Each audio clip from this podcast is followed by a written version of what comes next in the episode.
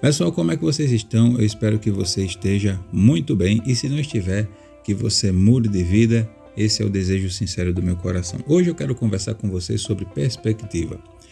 Existem pessoas que, dependendo da situação, elas exaltam a Deus ou atraem a ira de Deus, a disciplina de Deus para suas vidas. Por quê?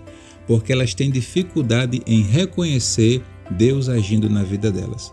Elas confundem bênção, elas confundem a bênção de Deus, o poder de Deus, a força de Deus com a capacidade dela. Ela mistura os tesouros de Deus com os tesouros dela, com os tesouros dela, e acredita que o que vem de Deus vem dela mesma, sabe? Ela se torna a causa de tudo aquilo que ela conquista, de tudo aquilo que ela realiza. Isso é um problema se a pessoa contar com Deus para fazer alguma coisa. Se você precisou de Deus, contou com a ajuda de Deus, buscou em Deus, dependeu de Deus para fazer algo, você precisa ter em mente que o mérito vem de Deus e você precisa acreditar a Deus a glória. É quando você dá um testemunho, é quando você exorta alguém, é quando você fala para outra pessoa, reconhece publicamente aquilo que Deus fez por você. Aí você vai estar entronizando a Deus e confirmando a sua herança, confirmando aquilo que Deus fez e que Deus fará e está fazendo na sua vida. O salmista diz assim: Prepara para mim uma mesa na presença dos meus inimigos. Unge a minha cabeça com óleo e o meu cálice transborda. O que ele está dizendo? Olha, essa mesa, quando eu estou em lutas, quando eu estou sendo perseguido, quando eu estou batalhando espiritualmente, quando eu estou na luta contra a carne, quando eu estou sendo perseguido, quando eu estou em aflição, é o Senhor que me alimenta, é o Senhor que me alegra, é o Senhor que me satisfaz, o Senhor é a minha paz. Ele acredita a Deus, tudo aquilo que ele realiza, tudo aquilo que ele consegue, a força, a própria força dele, ele acredita a Deus. Num caso muito diferente e oposto, você vê lá no livro de Daniel o rei Nabucodonosor olhando para a cidade da Babilônia, dizendo: Está vendo? Essa é a Babilônia que eu construí com a força do meu braço para a glória do meu nome, para a glória do meu poder. E a Bíblia diz que Deus disciplinou aquele homem, e olhe que ele era um homem ímpio, que não tinha aliança com Deus. Mesmo assim, Deus fez com que ele habitasse entre animais e ficasse ali comendo capim, ruminando ali no mato, até que um dia ele olhou para o céu o entendimento dele voltou, ele foi restituído ao seu cargo e a Bíblia diz que até a glória dele foi aumentada. E Nabucodonosor admitiu: os reinos de Deus, os reinos são do Senhor e ele os dá a quem quer. Então, dependendo das, da, da, da forma como você olha aquilo que tem acontecido na sua vida, você pode estar exaltando a Deus ou atraindo a disciplina de Deus para a sua vida, mesmo que sejam coisas ruins. Nossa, eu estou passando por isso, ah, será que deve ser porque eu, eu, eu não sou bom o suficiente, eu não agrado a Deus o suficiente? Ah, deve ser porque eu não tenho tanta fé quanto o meu irmão. Você tem que tomar cuidado. Os seus resultados, as suas conquistas não definem quem Deus é na sua vida. Não é pelo que você recebe, pelo que você realiza, que você pode definir se Deus é bom ou não tão bom na sua vida. A perspectiva diz muito sobre aquilo que você vai fazer, aquilo, a forma como você vai se ver.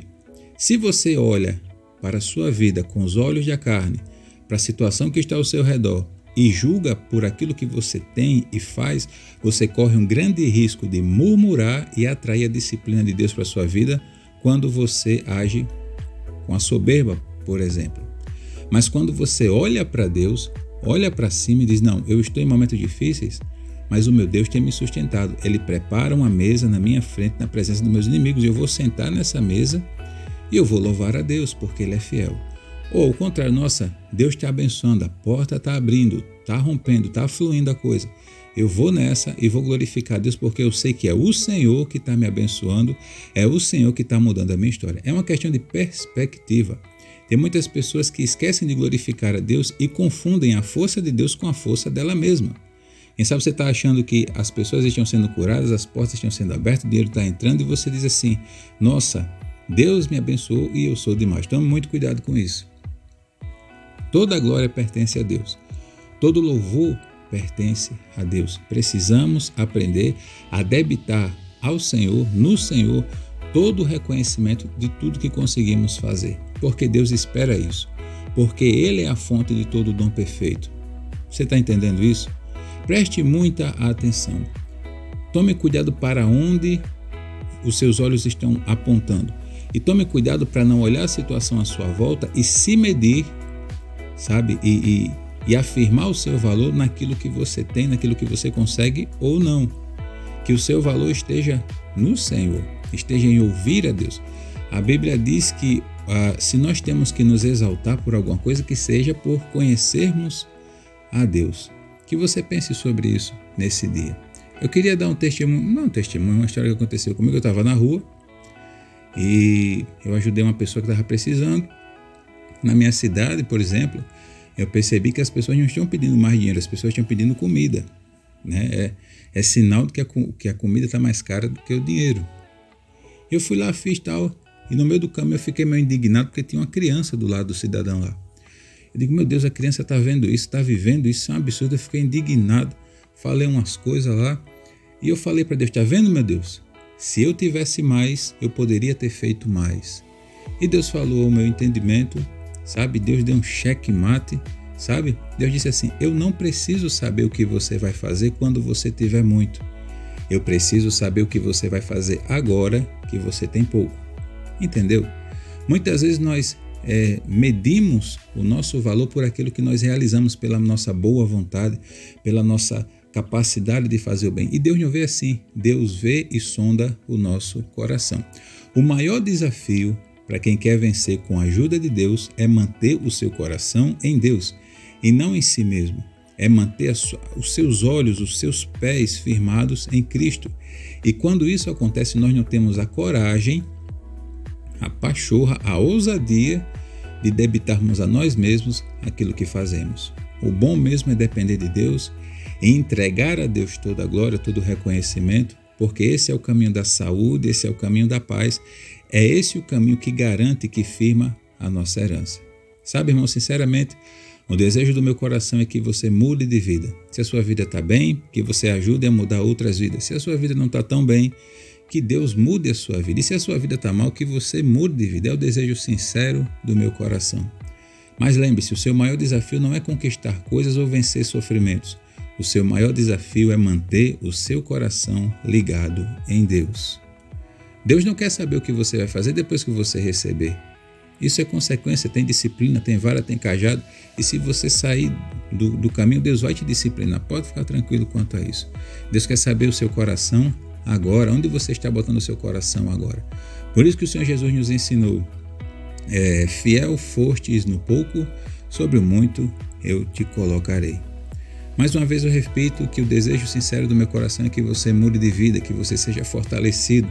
Se você está caído, que você se levante. Se você está triste, que você encontre a alegria do Senhor. Talvez na próxima, no nosso próximo encontro eu falarei sobre a diferença de alegria e felicidade. O desejo do meu coração é que você prospere. O desejo do meu coração é que você seja curado. O desejo do meu coração é que você tenha uma vida transformada na sua casa, na sua família.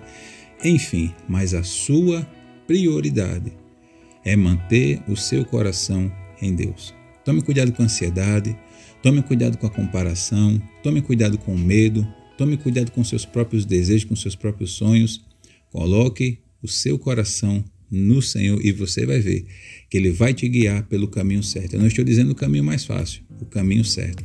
E você vai ter sim testemunhos para contar, porque você também vai ser instrumento de Deus para que você possa levantar outras pessoas, tá bom? Faz uns quatro meses que nós nos, que nós nos reunimos pela última vez, faz tempo, né? Talvez porque eu não tivesse nada relevante para passar para você, mas tem sido quatro meses que Deus tem nos ajudado e nos abençoado de outras formas, tá? Que você é, nos ajude compartilhando esse, esse podcast. Se você vê que eu não estou escandalizando, que eu não estou falando nenhuma bobagem, por favor, compartilhe com outra pessoa. Vamos fazer nosso, a, nossa, a nossa comunidade aqui crescer, alcançar mais pessoas, em nome de Jesus. Mas principalmente, se você aprendeu algo com isso, que você possa compartilhar esse conhecimento que você aprendeu para outras pessoas. Você é instrumento de Deus. É no deserto que precisamos dar frutos. E se você está passando por um deserto, é a oportunidade que Deus está te dando de crescer para você poder fazer outras pessoas crescerem também. Tá bom? Até o nosso próximo encontro. Que Deus te abençoe. Valeu.